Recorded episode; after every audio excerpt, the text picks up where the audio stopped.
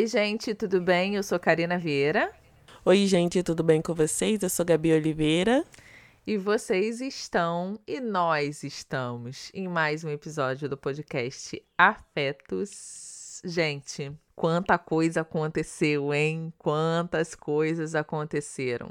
Mas eu acho, assim, antes de dar o disclaimers, que é a coisa mais importante que aconteceu nesse tempo, porque vocês não sabem, mas a gente passou muito tempo sem se falar, né, Gabi? Porque a gente tinha vários programas já, já vários episódios já gravados, é, e a gente passou muito tempo sem se falar e estamos voltando a gravar o Afetos hoje com esta novidade que se encontra no título e que é a coisa que todo mundo pergunta, né? Tipo, e agora? E agora? E agora? Então nós vamos falar sobre isso. Gabi virou mãe.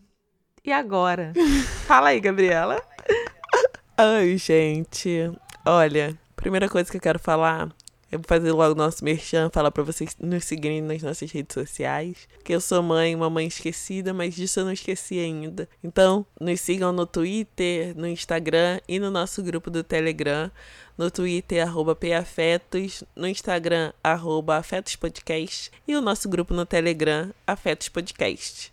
E lá a gente pode estender as conversas que a gente tem aqui, né, no, no podcast. E aí, gente, é isso, virei mãe em agosto, oficialmente, né? É, já estava vivenciando a maternidade de alguma forma, como se o filho estivesse na barriga, sabe? Essa analogia que, que eu faço, mas agora, né, os meus bebês chegaram, e são dois. E a gente ficou, como a Karina falou, a gente ficou um bom tempo sem gravar, e hoje a gente se encontrou, e falei, Karina, Olha, eu não vi nenhuma série, não li nenhuma linha de nenhum livro, a não ser os livros infantis. Eu não tenho nenhuma referência de nada, eu não vivi nada nessas últimas semanas, para além da questão da maternidade. Você quer conversar sobre isso? A gente pode conversar sobre expectativa versus realidade. A Karina sempre demonstra o desejo de ser mãe também. Eu tenho conversado muito sobre isso com as minhas amigas. É, sobre agora também eu ter percebido ainda mais o quanto é negativa essa imposição para mulheres que não querem ser mães, porque gente, que desafio, hein? eu sou uma mulher que gosta de desafios, mas esse é definitivamente tem sido o maior desafio da minha vida. E aí a gente decidiu conversar sobre isso no episódio de hoje. Talvez vocês escutem alguém batendo na porta Talvez vocês escutem também, mamãe, abre a porta. Mas é isso, a vida agora é essa aí mesmo. Quando a gente decidiu gravar esse episódio, eu pensei, cara, vai ser mais um episódio de perguntas e respostas, né? Onde eu vou fazer um monte de pergunta e a Gabi vai ficar só respondendo. Mas eu acho que a gente pode expandir esse tema para outros campos também, assim. É... Eu sou a filha mais nova, né? Então tenho duas irmãs mais velhas que já têm filho. A minha irmã do meio, inclusive, está grávida de oito meses, então ela vai ter o quarto filho dela daqui a poucas semanas. Daqui a no máximo quatro semanas. Minha irmã mais velha tem três filhos: um, um casal de gêmeos de dois meninos e um menino de 21 anos. E o meu sobrinho mais velho, que eu falo que mora comigo, né? Ele tem 25 anos.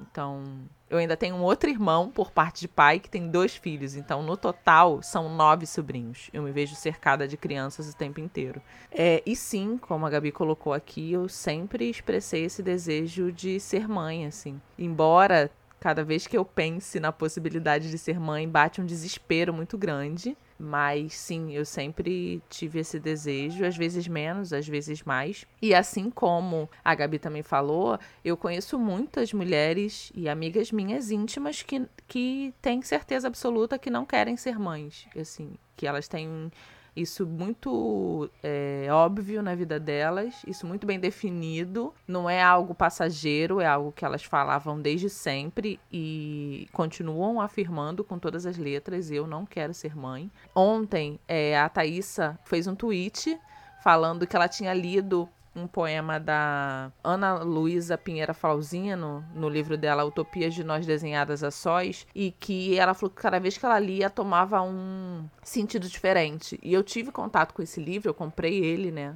numa feira que eu, que eu participei, em 2015. E aí eu falei, opa, peraí, vou ler ele de novo. e fui ler um poema. Karina, Oi. Karina, primeiro Fala. conta pra gente quem é Thaísa, tá? Ah! Porque você só jogou assim, ah, a sim, Thaísa é. escreveu como se todo mundo.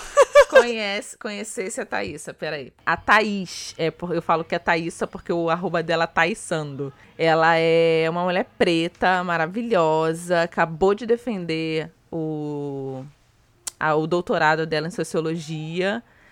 Então, assim, gente, por favor, sigam a Thaís lá no Twitter. O, o arroba dela é Thaísando.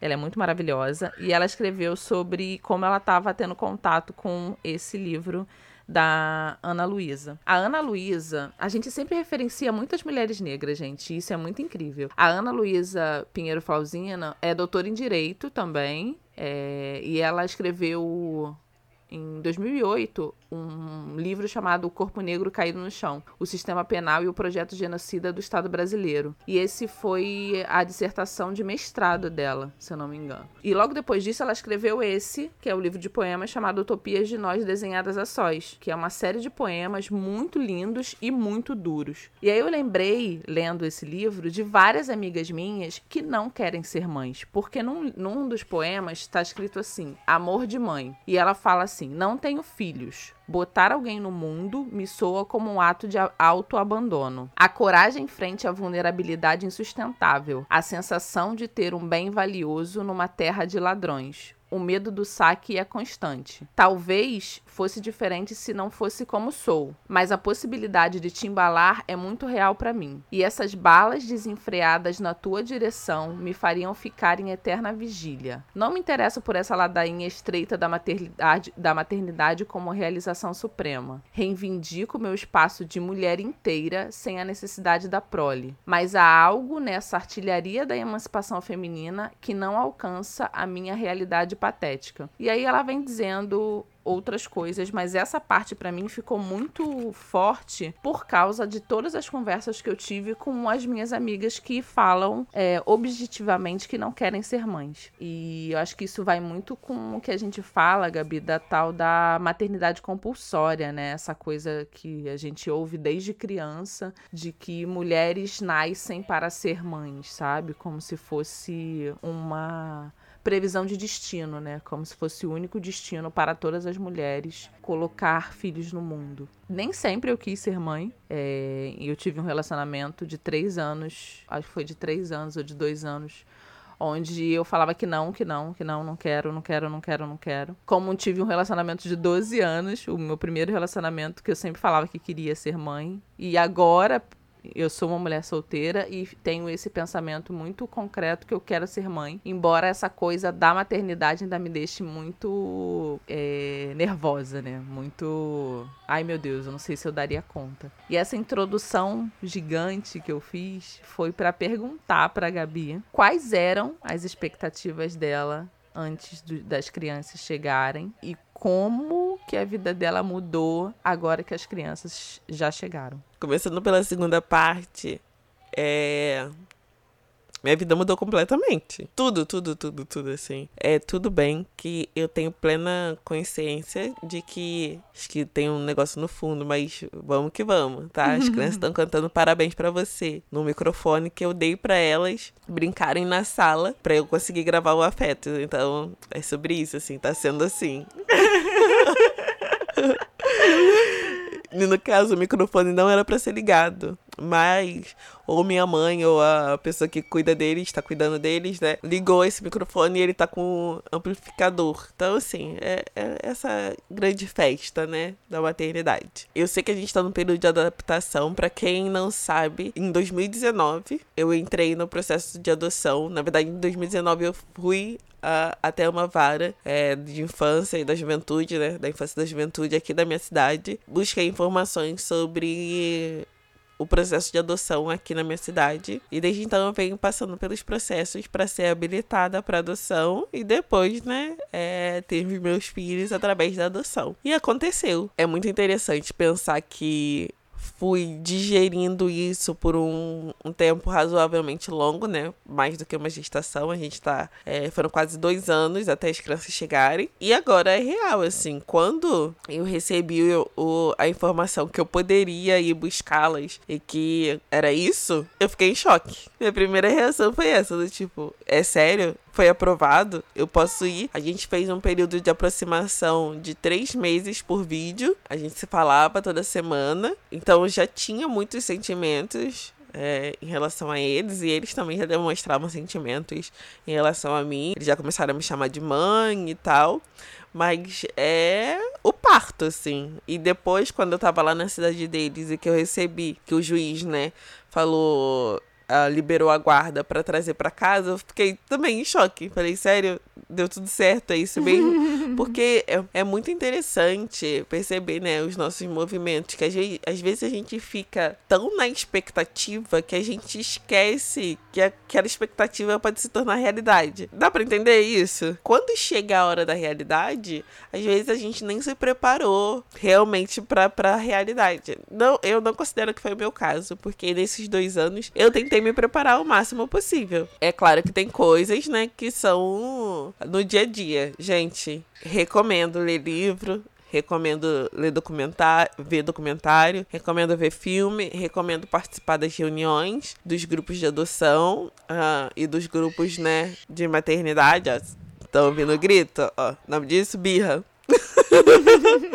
Li no livro, mas agora é pessoalmente. Se eu posso dar um conselho, é se preparem emocionalmente para esse trabalho, porque é, é um, um, um desafio, assim, e que a minha expectativa. Eu sou uma pessoa que eu tenho uma, uma tendência a pensar no pior. Porque aí, se acontecer melhor do que eu tava imaginando, eu fico feliz. Então, assim, eu sempre pensei, ah, vai ser muito difícil não vai ser fácil, não vai ser simples, não vai. E não tá sendo mesmo, mas em algumas questões tá sendo melhor do que o pior.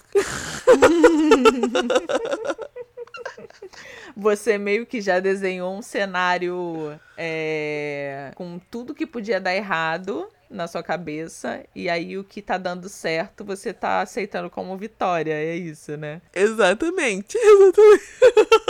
Eu acho que as questões uh, emocionais deles e comportamentais são as mais difíceis. Gabi, só te cortando rapidinho para duas informações. É, são quantas crianças e qual a idade delas? Porque acho que nem todo mundo vai saber e pode achar que você tá falando de bebê, né? Bebezinho. Para vocês entenderem o contexto, são duas crianças, uma menina e um menino. Uma menina que acabou de fazer quatro anos, um menino que é daqui a pouco vai fazer nove anos. E aí, uh, são crianças, crianças que estão vivendo um luto, né? Porque existe no imaginário uh, das pessoas um entendimento de que a criança vai chegar na sua casa e vai estar tá muito grata, porque as pessoas pensam assim, né? Que as crianças devem ser gratas por quem adota e não deve ser assim, gente. Já esclarecendo, é, as crianças não te devem nada.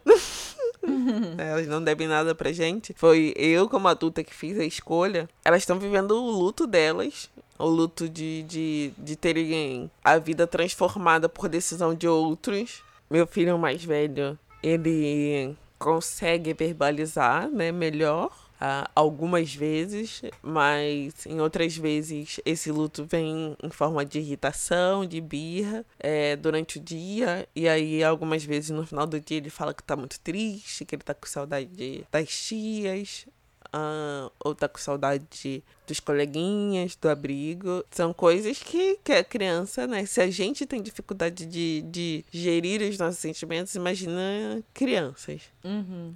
E eu acho que essas têm sido as questões mais pesadas, assim, porque eu preciso manter o meu emocional para dar suporte emocional para eles. E eu preciso manter a minha sanidade o máximo possível. Não acontece. Uh, não é uma coisa linear, né? Vou até contar aqui uma situação é, que aconteceu comigo, uh, que foi um dia, eu tava lá na cidade deles ainda, a gente tava no hotel, foi uma situação bem caótica, assim. Foi, e nesse dia era o primeiro dia da minha menstruação, que é um dia que normalmente, antes na minha antiga vida... pontuando na minha antiga vida. Pontuando. Na minha antiga vida, eu sinto muita cólica no primeiro dia. Então, eu sempre tomava o remédio e dava aquela deitadinha, assim, né? Pra até a, o remédio fazer efeito com crianças, não foi tão possível assim. Minha amiga Ignalda foi me ajudar lá com eles. Eles ainda estão numa fase onde eles demandam muita atenção. Eu sei que todas as crianças demandam atenção, mas nesse processo específico, eles demandam ainda mais, que eles querem sempre ter certeza que você tá ali. Assim, é, eu sinto um certo receio é, deles, desse mãe, você não tá aqui. Tanto que às vezes os dois têm essa mania. Eu tô do lado deles. Aí eles falam, mãe, você tá aqui? Aí eu falo, tô. Aí eles falam, tá aqui mesmo? Aí eu falo, tô, tô aqui, do seu lado. Então eles ainda têm um pouco desse receio, assim, de você não estar aqui. E aí, nesse dia eu não consegui, né, tirar essa desca esse descanso. Eu até sentei e esperando fazer o, o remédio fazer efeito, mas estava ali junto com eles. E aí, quando chegou a noite, a minha amiga também já tava super cansada. E eu comecei a me sentir bem, assim. Tava, pensei, ah, tô bem. Aí eu falei com ela, não, pode ir pro seu quarto. Tá tudo certo. Aí, minha filha, não sei o que aconteceu. Minha filha, eu tenho maneira de falar isso. Aí, minha filha. falando com milhares de ouvintes. Falando. Só sei que a minha pequena, né, que tem quatro anos, ela tava com um negocinho desse de bolha de sabão. E aí ela, não sei o que aconteceu, não vi, mas pelo que ela me relatou, né, ela entornou esse negocinho com sabão no olho. E aí começou a chorar, chorar, chorar, chorar, chorar. Aí eu sequei o olho dela. Aí depois eu passei água. Aí depois eu fiquei sentada com ela no colo, porque eu achei que ela tava chorando, mais pra ter aquele, sabe, aquele carinho e tal. Mas pensa numa criança que chorou por minutos. Chorando, chorando, chorando. E aí, o que aconteceu? Eu comecei a chorar também. Comecei a chorar. Comecei... Comecei a chorar, chorar, chorar, chorar. E aí o meu mais velho tem uma questão, é tipo uma hiperempatia, assim. Tanto que quando eu falo de manhã, eu tinha falado que a minha barriga tava doendo, né? Que eu tava com cólica. E aí ele ficou nervoso, toda hora ele fica me perguntando se eu tô melhor e tudo mais. Aí já queria chorar porque eu tava deitada. E aí à noite, a irmã chorando, a mãe chorando. O que, que aconteceu? Ele chorou também. Ele também começou a chorar, abriu o berreiro, chorou, chorou, chorou. Sabe aquele choro doído? Aí começou a pedir desculpa, desculpa, mãe, desculpa. Aí eu tentando explicar para ele que ele não tinha feito nada. Olha, o caos. pensem num caos. Foi caótico. Eu abri esse parêntese porque eu tava falando ah, que eu preciso estar mentalmente bem, mas é, é isso. Você também precisa conversar com as crianças nos dias que você não tá tão bem, assim. Falar: uhum. olha, a mãe hoje não tá tão bem, a mãe hoje tá chateada, a mãe tá triste, a mãe tá com dor. Porque aí a criança também começa a relatar como ela tá se sentindo no dia também, sabe, para você. Porque uh, às vezes essa não percepção, por exemplo, a gente quando tá com dor, a gente tende a ficar mais irritado. Às vezes você uhum. dá um uhum. fora em alguém e você não tá dando fora porque a pessoa necessariamente foi grosseira com você, mas você tá dando fora porque você não tá bem. E eu acho que com a criança acontece muito. Às vezes a criança não tá bem emocionalmente e ela começa a demonstrar aquilo com birra, com irritação. Só que na minha cabeça eu entendo isso, mas no dia a dia é muito difícil, gente. É muito, muito, muito difícil. Eu não sou de gritar, eu não sou uma pessoa que Uh, que tem uma tendência a gritar. É, mas eu sou uma pessoa firme.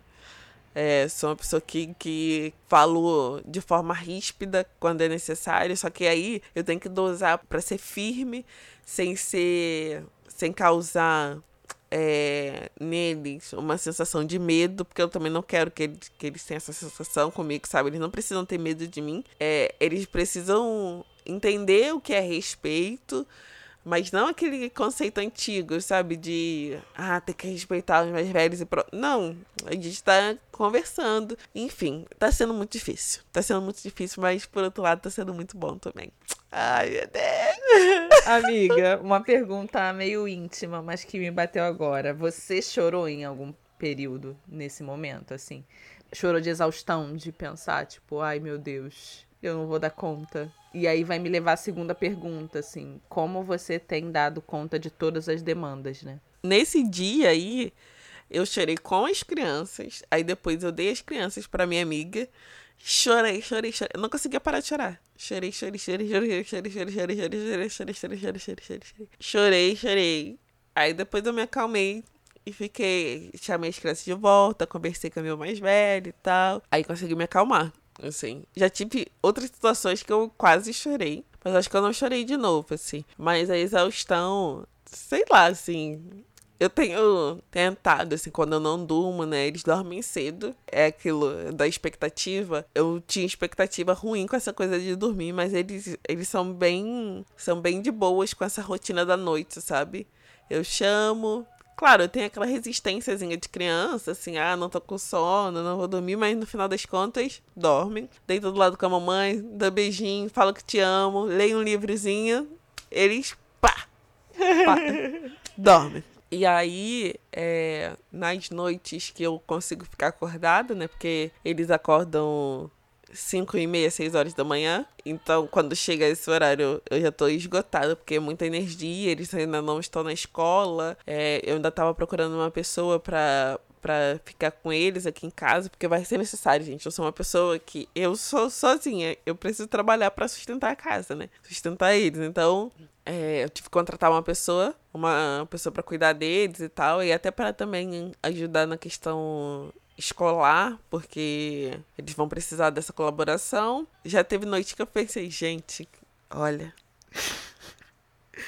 que caos. E eu, e eu falei isso no Twitter e eu volto a repetir aqui. Eu já pensei, eu acho que no primeiro dia que eu vi assim que foi muito caótico esse primeiro dia. Eu viajei, sei lá, 15 horas, cheguei, não parei e tal. Aí à noite eu pensei, aí antes de dormir teve crise de choro deles, de um deles, na verdade. Eu pensei, quando eu deitei assim, eu pensei, caramba, aonde eu fui me meter? eu só conseguia pensar na calmaria da minha vida antes. Tipo assim, minha vida tava tranquila. Aí eu pensei, caraca, onde eu fui me meter? Não sei se vou dar conta. Não sei se vou dar conta. Mas aí foram passando os dias e eu fui percebendo que sim, eu daria conta. Eu não queria transformar isso só num dar conta. Um dar conta pesaroso, sabe? Uhum. É um dar conta vivendo, sabe? É, aproveitando, aproveitando as coisas boas deles também, porque eles são crianças muito divertidas, muito engraçadas, assim. Eles amam dançar. E aí eles dançam desengonçado, é uma grandeza. Eles amam brincar, eles são muito Igual carinhosos. você, Gabi. Você dança desengonçada também. Aí, até nisso bateu. Eu danço desengonçado. Eles são crianças que adoram gargalhar, sabe? São divertidas é, gostam muito de pessoas. Começar a olhar essas coisas também. E claro que uh, no meio da exaustão é muito difícil. É por isso que, assim, gente, no final dessa saga da adaptação, assim, daqui a três meses, né? Três, seis meses, que dizem que quando você consegue olhar e pelo menos pensar, ok, estão numa nova rotina, eu tenho que presentear todas as pessoas. Assim, a minha mãe, que tá aqui me dando um super suporte, super, super, super. Na, nessa primeira semana ela ficou vindo aqui em casa todos os dias. A Júlia, que trabalha comigo, ela trabalha comigo no canal. Mas como a gente não tá trabalhando esses dias, ela ficou de suporte comigo, assim, indo na rua comigo e essas coisas assim. As minhas amigas que me aturaram no WhatsApp, não respondendo, eu não respondendo, elas respondendo, é, mandando forças, me tranquilizando, dando conselhos. Enfim, a rede de apoio foi essencial nesse momento como tá sendo a convivência de vocês com a questão dos horários. Você falou que eles são de boas, né? De dormir à noite, ter o horário certinho. Mas, por exemplo, você já tem uma agenda pré-determinada para dar conta do seu trabalho, da educação, né? Da convivência com as crianças todos os dias, já que você trabalha de casa. Nossa, tá parecendo muito na entrevista, Karina. Eu tô tentando lembrar de todas as perguntas que as pessoas têm vontade de fazer, né? Porque também tem isso. É, você foi partilhando com a gente é, o processo né, de adoção, como você foi na vara, é, a documentação necessária. É, mas ainda existe, por uma questão de justiça, não sei se é assim que eu posso falar, é todo um segredo em cima das crianças, né? Tipo, você não mostra o rosto delas, eu acho que seria legal você explicar por que você não, não faz isso. Eu acho que é, é outra vivência realmente, assim, de quem acompanha a sua vida pública, né? O que você escolhe mostrar publicamente. A partir do seu trabalho nas redes, a partir dos seus vídeos no YouTube, agora com o canal novo de culinária que você fez, e a partir do momento que você se torna mãe, o que você está escolhendo é compartilhar com os seguidores, com as outras pessoas que te acessam. Porque é isso, são duas pessoas novas que surgiram na sua vida, né? Duas pessoas com vontades, com demandas, com urgências. É, eu estou tentando fazer com que isso não pareça uma entrevista, mas tentando também trazer como pergunta o que as pessoas têm curiosidade de saber, né? Uma outra característica que eu ganhei durante esses dias, né, foi esquecer absolutamente tudo de forma muito rápida. Tem tido alguns apagões, assim, mas eu sei que foi por causa do cansaço. Ah, você perguntou, ah, lembrei agora, da rotina, né? Eles eram crianças abrigadas, abrigadas já há alguns anos. E no abrigo é, não existe individualidade. Então, as crianças acordam ah, em determinado horário, almoçam todas num determinado horário, tomam banho todas num determinado horário, uh, brincam todas num determinado horário, uh, tomam banho num determinado horário, jantam num determinado horário, vão dormir num determinado horário. Basicamente um regime de quartel. E por que isso? Porque as pessoas do abrigo são ruins? Não. As pessoas que eu conheci pareciam ótimas, cuidaram dos meus filhos, eu sou grata a elas por isso. Deram carinho para eles, tanto que eles são, eles são apaixonados pelas tias. Eram várias crianças, não dá para poucas pessoas cuidarem de tantas crianças, cuidarem de forma individualizada. Então, a regra é essa, você tem que seguir a regra e ponto. As pessoas podem falar ah, isso é rotina não é rotina, assim. É rotina, mas não é nada parecido com o que tem na sua casa. Aqui em casa tem a rotina do, do sono, muito bem estabelecida. Faz as coisas, eu falo com eles que já é hora de dormir, vamos pra cama, escova o dente, deita na cama, escolhe o livro, a mãe lê o livro, dorme. Mas aí, se a criança, sei lá, pede. Eles têm mania de chuva de beijo. Chuva de beijo. Se, se minha filha pede uma chuva de beijo antes de dormir, ou meu filho, a gente dá a chuva de beijo antes de dormir. Você quer dormir abraçado? Você quer dormir. Entende? Existe uma uhum. rotina, mas essa rotina se adapta a, ao fato da necessidade da criança também. Uhum. Ou se alguém antes de dormir, lembra que quer fazer xixi.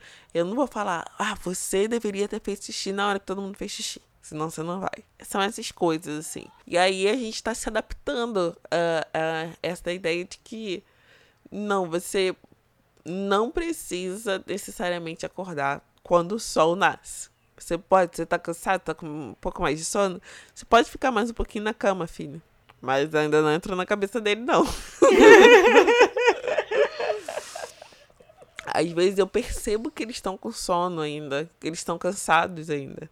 A pequena, agora ela ainda, ainda vem mais pro colo, ainda fica mais um pouquinho. Mas ele criou uma resistência, no sentido, não, eu tenho que levantar agora. Essa é a hora de eu levantar. Só que, sabe, domingo, domingo chuvoso, você não precisa levantar aquela hora. A gente pode ficar ali deitadinho, e sobre escolher não mostrar o rosto das crianças é que as crianças estão sobre a minha tutela, mas elas são responsabilidade do Estado.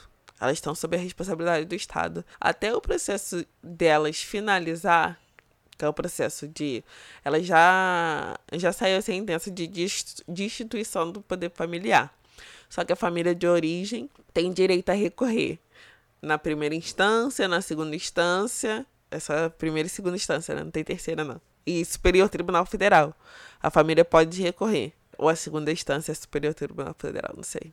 Enfim, tem esse direito. Enquanto esse processo está correndo, por que, que o juiz ah, da cidade deles libera para adoção? Porque eles já estavam há anos no abrigo e as técnicas, né, as psicólogas e assistentes sociais que acompanharam a família de origem e acompanhavam as crianças deram um parecer falando que não a situação não mudou nesses anos, então não tinha como as crianças voltarem para a família de origem. Então, o juiz vai e libera elas para adoção para que elas não fiquem abrigadas mais, porque né, estão perdendo a infância ali no abrigo. Então elas estão comigo sobre a minha tutela, mas é o Estado que, que ainda tem poder sobre elas, porque né, a, ainda precisa ser tramitado, ainda está sendo tramitado o processo deles. Enquanto isso, enquanto a certidão, assim, para simplificar, enquanto a certidão não muda para o meu nome, é muito complicado essa exposição da imagem deles. Tem gente que faz, tem gente que faz. Tem gente que faz e dá problema, tem gente que faz e dá problema. É como já aconteceu uh, de um caso aqui no Brasil, da youtuber e do marido dela, que estavam adotaram duas crianças, né? Iniciaram o processo de adoção de duas crianças e no final não deu certo, porque tem isso. É, o juiz pode entender que, que as crianças não estão bem com você. É isso, você não está cuidando bem das crianças, ou aquele ambiente familiar não é bom, não está sendo bom para as crianças. E falar, ó, não, a gente vai uh, colocar essas crianças no abrigo de novo, ou vai encaminhar elas para outra família. E aconteceu essa, é, isso com a YouTube e com o marido dela. Só que ela já tinha exposto a imagem das crianças. O marido tinha feito um Instagram que era só sobre adoção e com a imagem das crianças. Ela tinha feito publicidade com a imagem das crianças. E isso implica muitas coisas, gente. Você precisa defender as crianças, né? Assim, o Estado defende crianças. E aí, uh, nessa situação toda, eles não explicaram o que aconteceu. A gente não sabe se eles entre aspas, devolveram as crianças ou não, ou se foi uh, uma decisão judicial mas a imagem da criança foi usada. Essa é uma situação muito complexa, porque eu já me envolvi numa treta no, no Twitter. Você lembra disso, né, Cá? Porque assim, gente, o meu Instagram é um Instagram profissional. Né? Eu faço publicidade nesse Instagram. As crianças, ainda, eu ainda sou só tutora das crianças.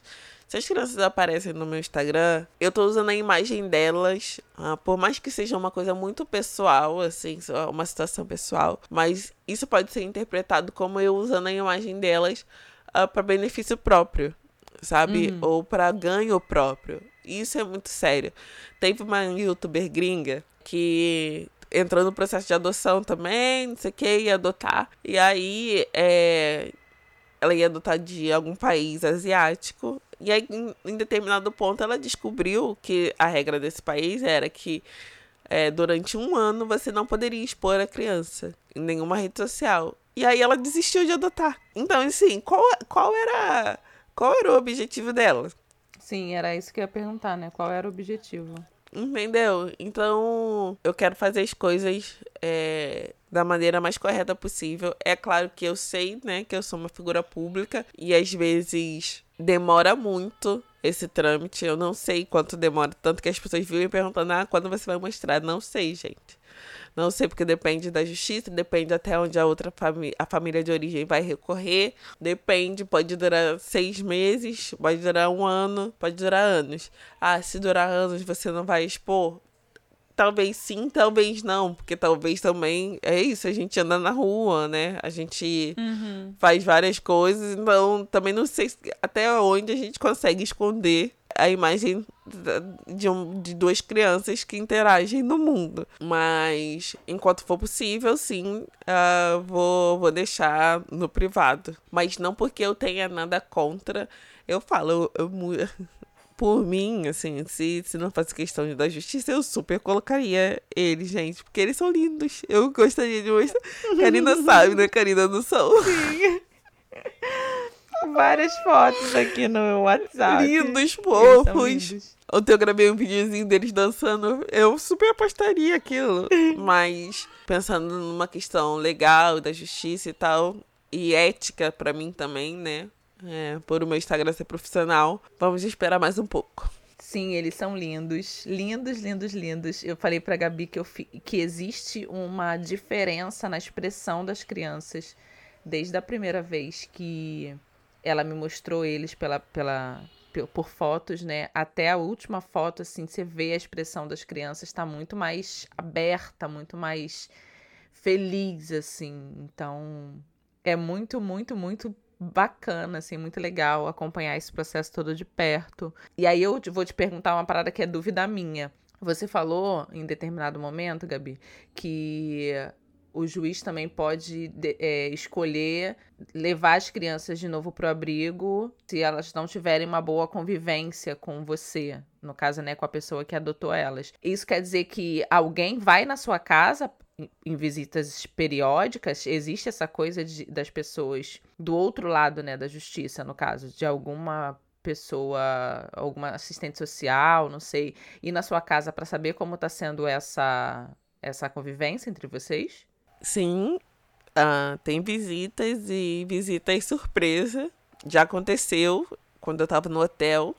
Do nada bateu duas pessoas da minha porta e falaram: Ó, oh, assistência social. Gente. Pra, pra ver como as crianças estão e tal. E acontece mesmo. Entendi. Tem visitas periódicas, não assim, não programadas. Hum, entendi. E aí uma pergunta também que eu tenho, e que também é muito parte da minha curiosidade. Você é uma pessoa que planeja, né? A gente sempre fala aqui no Afetos que você é pessoa planejadora, você é pessoa que consegue ver um pouco mais à frente, que tem delimitado, né, o que você quer fazer mais à frente. Como fica a sua rotina de gravação com as crianças em casa, assim? Você já conseguiu retomar a rotina de gravação? Tudo que você colocou no ar até agora já era, já estava gravado e agora é só uma questão de ir disparando e eu acho muito legal a coisa de que você faz no seu Instagram, por exemplo, de deixar a voz das crianças no fundo das coisas. Eu fico, caraca, isso é muito divertido. Mas isso é uma coisa que você vai levar? Ou tipo, ah, eu só vou gravar quando elas estiverem na escola, só vou gravar quando ah, for possível ter um ambiente, muitas aspas aí, de silêncio aqui. Não, é impossível. Não, não impossível não é, mas é quase impossível. Uh, elas não aparecerem, assim, por voz. A gente tá gravando uma feta, elas estão gritando aqui atrás. Elas vão pra escola, então, assim, eu acho que a, as minhas gravações vão começar a ser nesse período que, que elas estiverem na escola. Tudo que eu tô postando já tava gravado. A gente gravou antes, pra eu ter pelo menos umas três, quatro semanas de licença. É, mas é isso, né? Licença, entre aspas, porque hoje eu tô gravando o afeto já. Aí, semana passada, já postei stories. Então, assim, tô tentando, não tô trabalhando no tipo de gravação, mas tô respondendo e-mail de vez em quando, quando dá, né? Todos os e-mails estavam atrasados. Enfim, essas coisas pequenas, mas vai começar setembro e eu vou começar a trabalhar de verdade. Por isso que eu tô correndo tudo. Eu tô levando eles ao médico esses dias, porque essa é uma coisa que eu considero importante de estar com a mãe que é mais é, consulta, tô vendo a questão de escola, essa, essa primeira semana vai de adaptação da escola, então vou estar junto, vou, vou ter possibilidade de, de estar presente, então é isso, assim. Estamos indo nesse, nesse ritmo. Mas é, é bem, assim, desafiador. Eu acho que eu falei isso, porque eu não lembro se eu falei isso na conversa com você ou se eu já falei aqui no episódio. É, eu acho que se você tem dúvida, assim, melhor não. olha, sério, gente, a vida muda completamente. completamente. Dúvida sobre o quê? Sobre ser mãe? Sobre ser mãe. Entendi tem que ter muita paciência, assim, se você não quer reproduzir violência, se você não quer transformar o ambiente da sua casa num ambiente hostil, ou você se prepara, ou seja tia. é... Quando a criança começar a chorar, você entrega pra mãe. Porque eu, assim, tô muito satisfeita de ter entrado nessa, assim, de ter é, realmente abraçado esse desafio, mas é um desafio. É simplesmente um desafio. Ai, gente, eu acho que é isso. essa. E eu parem acho... de pressionar mulheres, pelo amor de Deus. Sim, sim, com certeza. Se não é você que vai cuidar da criança, não pressione. Sim, é, mais do que nunca a gente tem que se ver né, nesse local de não pressionar as mulheres para. Ou, não, ou então, mais do que pressionar, não questionar, né? Se a mulher já deixa claro que ela não quer ter filhos, não questione. Ah, mas por que você não quer ter filhos? Ela já, já ela tem os motivos dela e isso não é do nosso interesse, assim. A gente precisa fazer o nosso papel também de pessoa crítica, né? Que não faça com o outro o que não gostaria que fizessem com a gente. Eu acho que pressão de qualquer forma é muito e é muito invasivo. Então é isso, não pressione mulheres que deixam claro e objetivo que elas não querem ser mães. Isso é uma escolha íntima e pessoal. Gente, eu acho que é isso. Esse episódio vai ficar um pouquinho grande. Eu tô aqui cheia de outras perguntas para fazer para Gabi, mas ou a gente faz no próximo episódio ou eu vou fazer essas perguntas pessoalmente.